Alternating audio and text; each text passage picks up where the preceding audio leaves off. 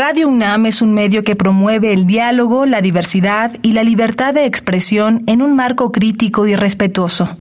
Los comentarios expresados a lo largo de su programación reflejan la opinión de quien los emite, mas no de la radiodifusora. ¿Qué podemos hacer hoy por el planeta?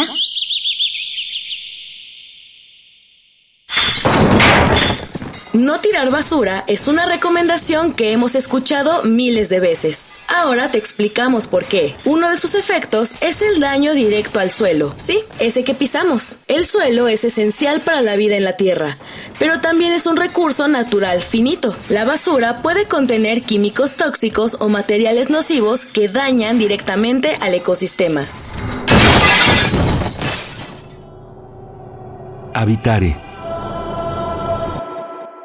Hola, ¿qué tal? Me da mucho gusto saludarles. Bienvenidas y bienvenidos a una nueva transmisión de Habitare, Agenda Ambiental Inaplazable. Yo soy Mariana Vega y me encuentro con el gusto de compartir este espacio como cada semana junto a la doctora Clementina Kiwa. ¿Cómo estás, Clemente? Muy bien, Mariana, muy bien. Pues ahora eh, nos vamos a ir hacia, hacia Chiapas, hacia la selva lacandona, y tenemos el gusto de que nos acompañe el día de hoy Julia Carabias Lilo, que es bióloga y maestra de la Facultad de Ciencias del UNAM, en donde es profesora de tiempo completo, y además la doctora Carabias es miembro del Colegio Nacional. Bienvenida, Julia.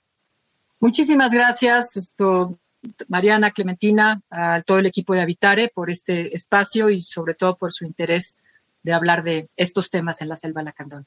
Muchísimas gracias por acompañarnos porque es un gran tema. Quédense con nosotros. El día de hoy estaremos hablando acerca de la selva lacandona, desarrollo y conservación.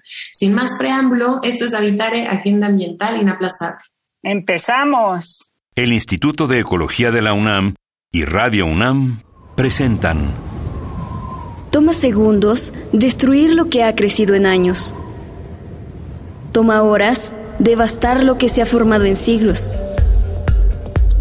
Tomar acciones para rescatar nuestro ambiente solo requiere un cambio de conciencia. Habitare. Agenda ambiental inaplazable. Ciencia, acciones y reacciones para rescatar nuestro planeta. Nuestra, casa.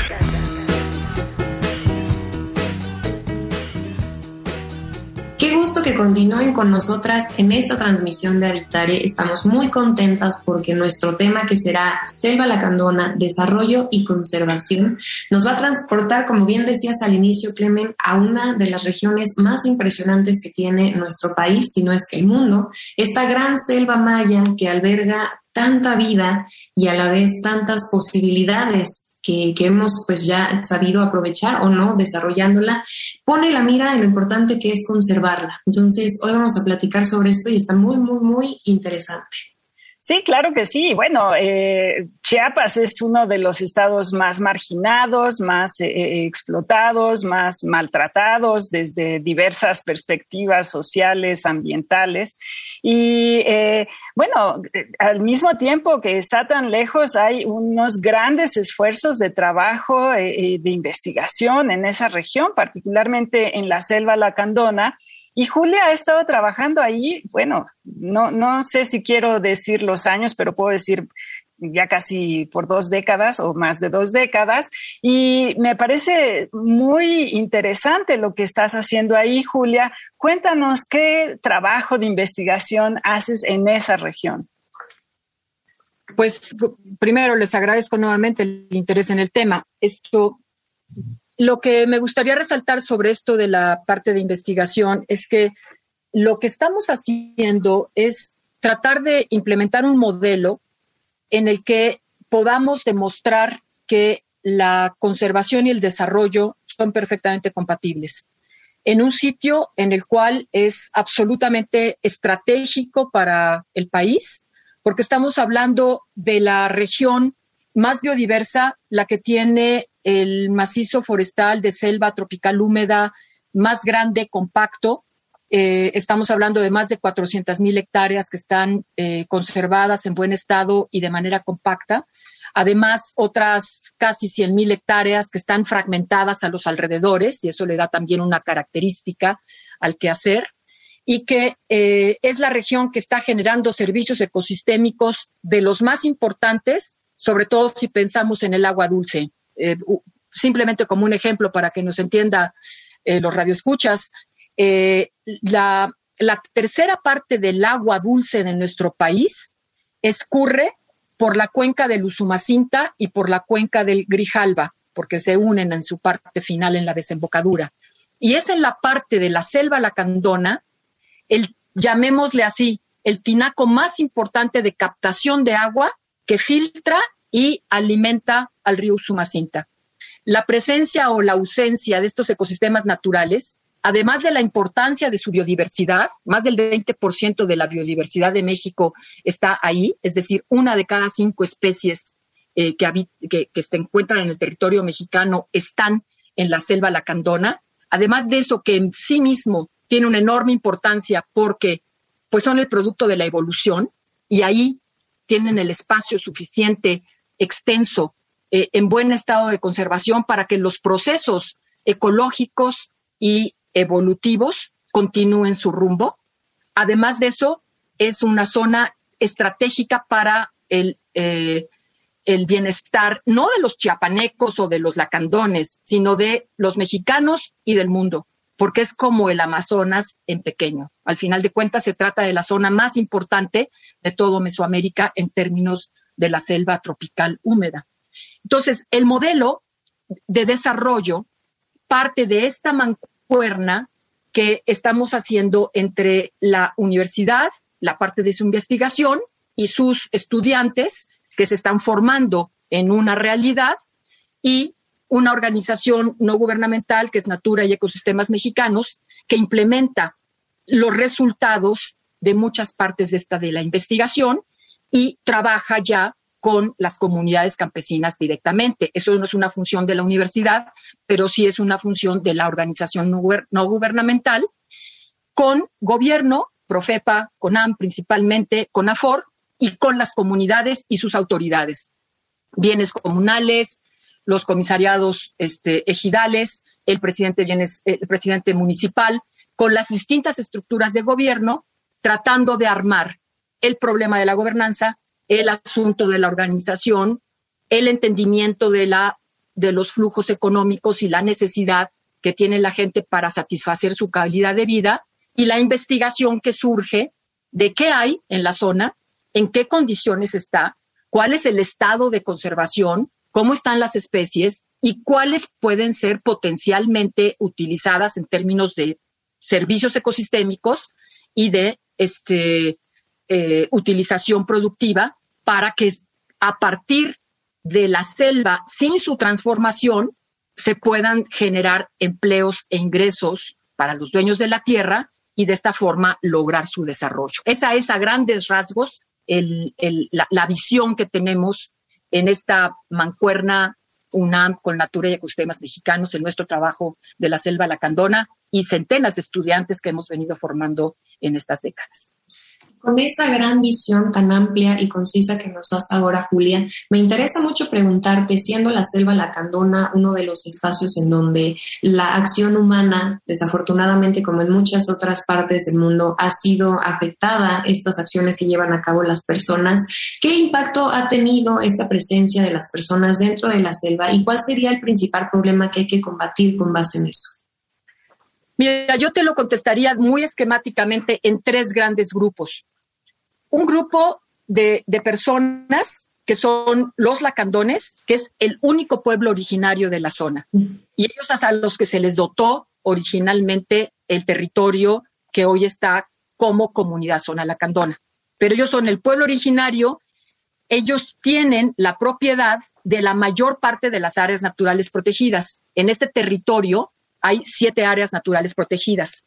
Aunque es mucha superficie, son los custodios. El 91% del territorio de los lacandones está protegido. Entonces no es que puedan hacer cualquier cosa ahí, de ninguna manera. Está muy acotado por el programa de manejo de las áreas naturales protegidas. ¿Por qué? Porque el gobierno este, federal, el Estado mexicano, tomó la decisión de que será un territorio estratégico para su conservación, por utilidad pública y para el bien nacional. Entonces, bajo esa lógica, aquí hay unas personas que se les respeta su presencia esto, y son los custodios. El segundo gran grupo son los indígenas, pero migrantes, que llegaron un poco después. El, el, pueblo de Nueva Palestina, que se funda con celtales, y el pueblo de Frontera Corozal, que se funda con los choles. Ellos tienen una cosmovisión distinta, mientras que los lacandones son en su cosmovisión la protección y viven de la selva, choles y celtales sí son ganaderos, sí hacen prácticas agropecuarias, sí utilizan el, el fuego y entonces hay una presión distinta sobre el uso de suelo. Además, son muchos más, muchísimos más. Entonces sí hay una presión que se está ejerciendo fuerte sobre estas áreas protegidas y sobre el ecosistema natural.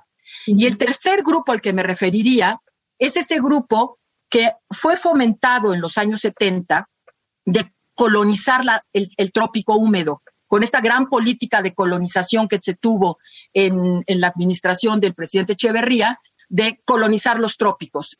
Aquí, además de colonizar el trópico por la ganadería, fue la ocupación de las fronteras, porque esto es frontera con Guatemala. Entonces se trasladaron a centenas de familias a la parte que colinda entre la comunidad lacandona y la frontera con Guatemala, eh, que sigue siendo parte de la selva lacandona, que una cosa es la comunidad lacandona y otro es el polígono de la selva lacandona, en donde ahí hay muchos campesinos, algunos indígenas, pero migrantes y otros mestizos, que tienen una forma de la, no, no son tradicionales del trópico y han hecho una transformación intensísima de cambio de uso de suelo tomando en consideración esto que dices, ¿no? Que bueno, han estado mucho tiempo, que han llegado muchísimos jóvenes estudiantes a, trabajar ahí. Yo creo que es una buena oportunidad para que nos cuentes algunos ejemplos de, trabajo que, han hecho eh, todos ustedes para, para enterarse, ¿no? Eh, acá en, la Ciudad de México y, y nuestros radioescuchas. ¿Qué, qué ¿Qué ejemplos así, que podrías decir como paradigmáticos o, que sean realmente inspiradores, ¿no? Eh, porque a veces se nos olvida que, esta juventud, bueno, eh, pues eh, tienen claves para, cambiar el futuro, ¿no? Pues esto me pones un reto muy difícil y, lo, voy a tratar de, transmitir en corto tiempo lo que hacemos y lo divido de la siguiente forma.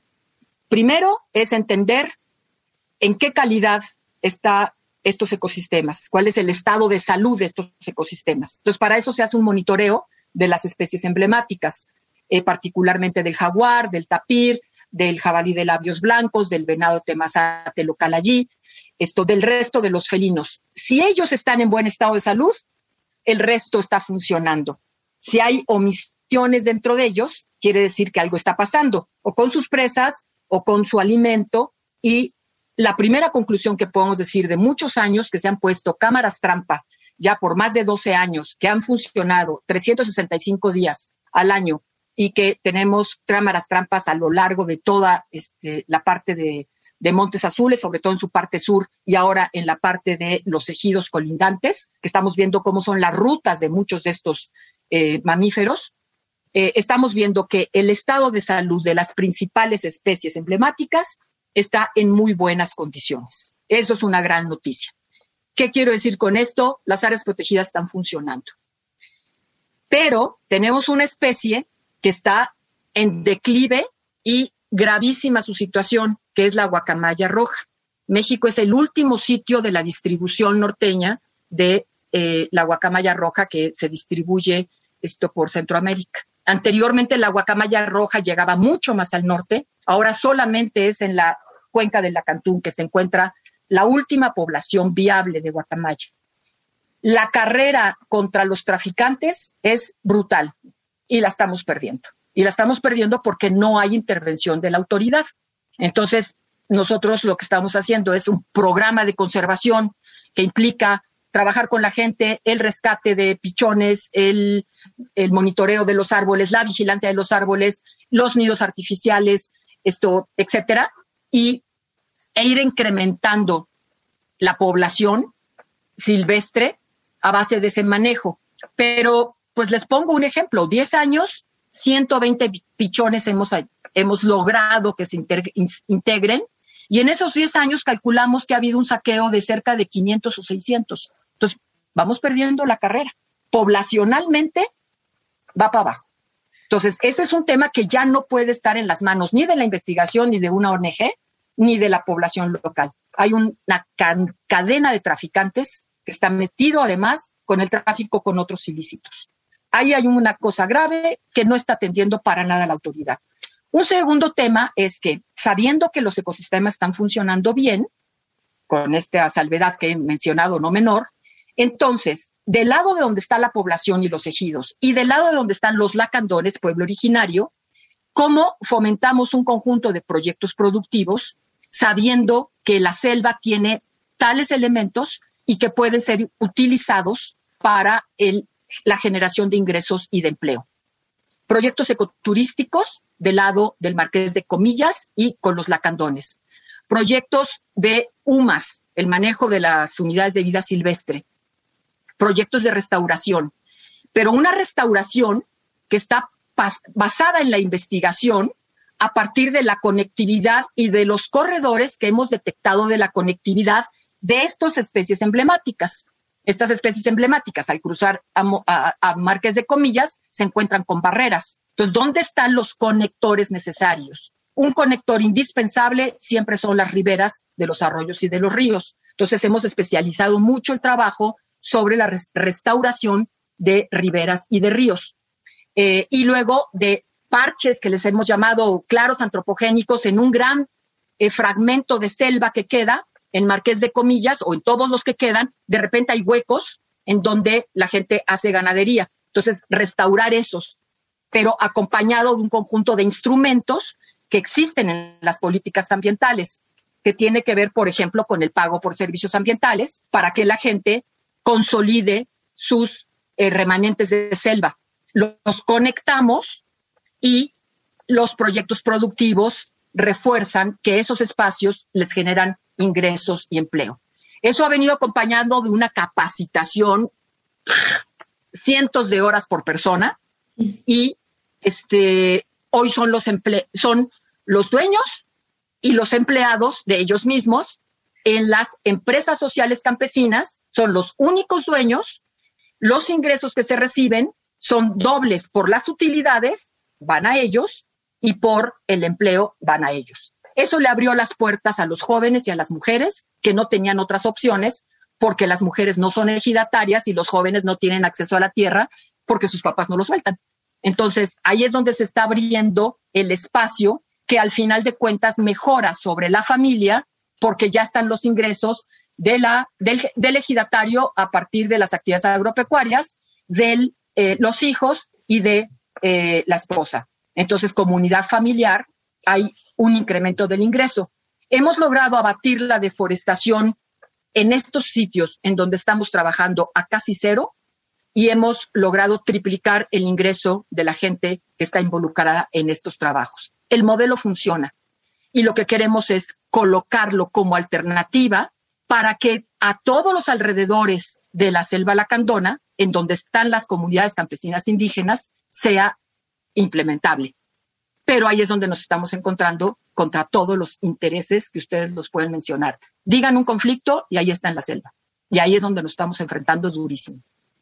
Y esos conflictos también vienen cargados de una fuerte idea de lo que significa la defensa de este espacio para cada persona, indudablemente, ¿no? Porque no habrá quien lo quiera defender justo para poder sacar algún beneficio.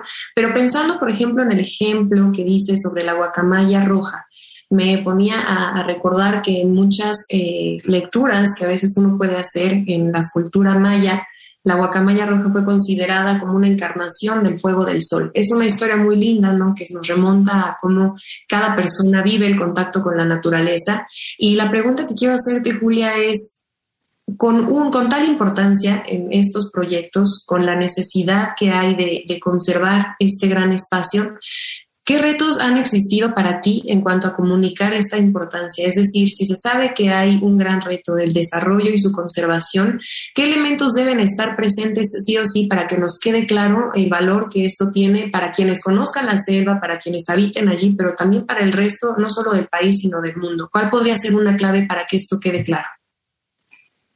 Mira, yo te diría también otra vez dividiendo en grupos. a la comunidad de la Candona no hay que explicarles la importancia de la biodiversidad porque forma parte de su, cosmología, de, su cosmovisión. Eh, lo que necesitan es las alternativas de cómo vivir armónicamente con ella. Por eso es que han desarrollado el ecoturismo, pero es un ecoturismo que es muy desventajoso porque está completamente acaparado por las cadenas de valor que se van a eh, Palenque. Entonces, ellos se quedan pues recibiendo a los grupos de Palenque y les dejan la basura. Entonces, eso hay que romperlo. Y eso no se puede romper si no hay un fomento desde el gobierno que diga, impulsemos esto por acá. Lo estamos tratando de romper, pero bueno, pues una organización nunca, nunca puede hacer este, lo que el gobierno debe hacer. Eh, eh, del lado de, digamos, de los, de los otros problemas, la gente, como decía, es migrante de otras regiones, generalmente de zonas templadas. Eh, incluso, bueno, hay algunas poblaciones que se llaman Nuevo Chihuahua, Nuevo Sonora, este, que eh, vienen de zonas desérticas. Entonces, em, el reto allí es meter la importancia del trópico y no ver al trópico como un abastecedor de un suelo malo para agricultura o ganadería sino que la riqueza está en la biodiversidad, que ellos puedan usar su biodiversidad y su ecosistema en pie para tener el ingreso. En los proyectos que hemos echado a andar, es como destapar una cortina y decir, ay caray, sí se puede. El problema es que nos enfrentamos a muchos intereses, porque la gente que está comerciando la agricultura, la ganadería, etcétera, son generalmente coyotes. Los que están en el tráfico de las guacamayas están en el tráfico de la gente y de la droga. Los que están en, el tema de no querer importar, exportar este tipo de modelos, es porque están en la industria de la invasión, que resulta mucho más sencillo invadir y este, enriquecerse de las invasiones, los grupos intermediarios entre 20, aquí hay tierra, gobierno, indemniza y el gestor es el que gana. Entonces, son muchos intereses bien complejos por eso les decía, este, mencionen uno y ahí está. Hay problemas este, de iglesias, hay problemas de confrontaciones interétnicas, hay problemas esto, incluso de brotes armados, como ya lo sabemos desde hace muchos años. Hay, todo está colocado ahí. Entonces, si, si quitáramos, cosa que es absurda, pero si quitáramos estos factores externos que, que rebasan a las propias comunidades, estos territorios dan perfectamente para que la gente viva muy bien a partir de un manejo distinto. Una buena agricultura, una buena ganadería, sistemas agroforestales, sistemas de plantaciones forestales, manejo forestal sustentable, humas, restauración y los servicios que vienen asociados a eso, el ecoturismo, este, la gasolinera, el banco, etcétera. No hay nada de esto. Claro que hay muchas oportunidades, muchísimas, pero como no está ajeno a toda una problemática nacional, particularmente de fronteras, de un sitio tan aislado, tan abandonado por el gobierno y con tantos intereses metidos, que cuesta mucho trabajo que la sustentabilidad del desarrollo sea la alternativa real y no estar metida todo el tiempo con estos otros factores de interés. Sí, Sistema complejo. Es muy, muy complejo, claro que sí. Desafortunadamente se nos acabó el tiempo, eh, pero a lo mejor en 30 segundos, Julia, eh, puedes decir cómo se puede involucrar la ciudadanía para apoyar estas iniciativas rapidísimo para que no nos regañen por ahí nuestro producto. Yo creo que hay mil oportunidades. Desde la posibilidad de que cada uno de los que nos están escuchando, si tiene posibilidades de viajar y de tener vacaciones, véngase a estos sitios Ahí están en las páginas web, este, por ejemplo, Canto de la Selva, y ahí les va a dar todo el resto de las oportunidades. Hay muchas posibilidades de contribuir a que se conserve la selva y a que la gente viva mejor divirtiéndose. Esa es una. Las escuelas, universidades, tomen esto como un sitio de investigación. Ahí están los este, proyectos ecoturísticos que dan los alejamientos, etcétera. Eh, la ciudadanía que se entera de esto ayude a defender. O sea, cuando estamos viendo todo el tiempo que se deforesta y que se invade y que tal, y hay una posición ajena de la ciudadanía, pues ¿qué gobierno va a querer entrarle este, si, no hay una presión social? Si las si las pirámides de Teotihuacán fueran afectadas, nos vamos todos inmediatamente a la calle. ¿Por qué si la selva lacandona, que es el patrimonio nacional natural, no nos afecta de la misma manera? Tiene que haber una defensa. Hay que hablar de esto y las organizaciones de la sociedad civil incorporen este tema como los demás. Los partidos incorporen estos temas con un programa de desarrollo y la ciudadanía tiene que presionar a que eso ocurra. Si hubiera un buen programa de desarrollo para la selva lacandona, otro cantar eh, habría. ¿Quién lo define? La Cámara de Diputados. ¿Quién pone a los diputados? La ciudadanía. Los partidos tienen que ser corresponsables y la ciudadanía tenemos que reaccionar. Fue más de 30 segundos, bastante complicado, pero claro que se puede. Y la expectativa está en los jóvenes, en locales y los que están escuchando, y los universitarios y los que se están formando y organizando. Sí puede haber un cambio, sin duda alguna. si no, ya me hubiera ido a otro lado. Y esperamos que no, doctora, que jamás, por favor, porque cuando se prioriza este bienestar humano y planetario, eh, yo creo que es más fácil asumir tanto la responsabilidad como los beneficios que esto trae a nuestras vidas y la de todo el planeta, ¿no? Qué lástima que se nos haya ido como agua entre las manos este programa, pero muchísimas gracias por habernos acompañado, doctora, por el trabajo que realiza y esperamos que no sea la única vez que nos acompañe. Al contrario, muchísimas gracias a ustedes por este espacio y saludos a todos los radioescuchas. Muchísimas gracias y bueno, les comparto nuestras redes sociales. Estamos en arroba Instituto de Ecología UNAM en Facebook, en Twitter arroba y Ecología UNAM y en Instagram Instituto-Ecología UNAM. Y como siempre, le agradecemos al Instituto de Ecología de la UNAM y a Radio UNAM en la asistencia y voz de las cápsulas a Lisbeth Mancilla, información de Italia Tamés. Operación técnica y producción de Paco Ángeles y en las voces tuvimos el gusto de acompañarles la doctora Clementina Kiwa y Mariana Vega. Les esperamos en la siguiente emisión de Habitare, Agenda Ambiental Inaplazable. Hasta la próxima. ¿Qué podemos hacer hoy por el planeta? Durante la pandemia, ¿te volviste el señor o la señora de las plantas? Seguramente la jardinería fue uno de tus hobbies durante el encierro. Así que recuerda cuidar de tus plantas, ya que la preservación y protección de estos seres vivos son una contribución muy grande para el planeta.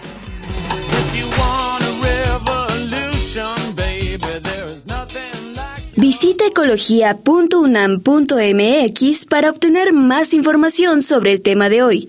Y si quieres escuchar todas nuestras emisiones, entra a radiopodcast.unam.mx. Radio UNAM y el Instituto de Ecología de la UNAM presentaron Habitare, Agenda Ambiental Inaplazable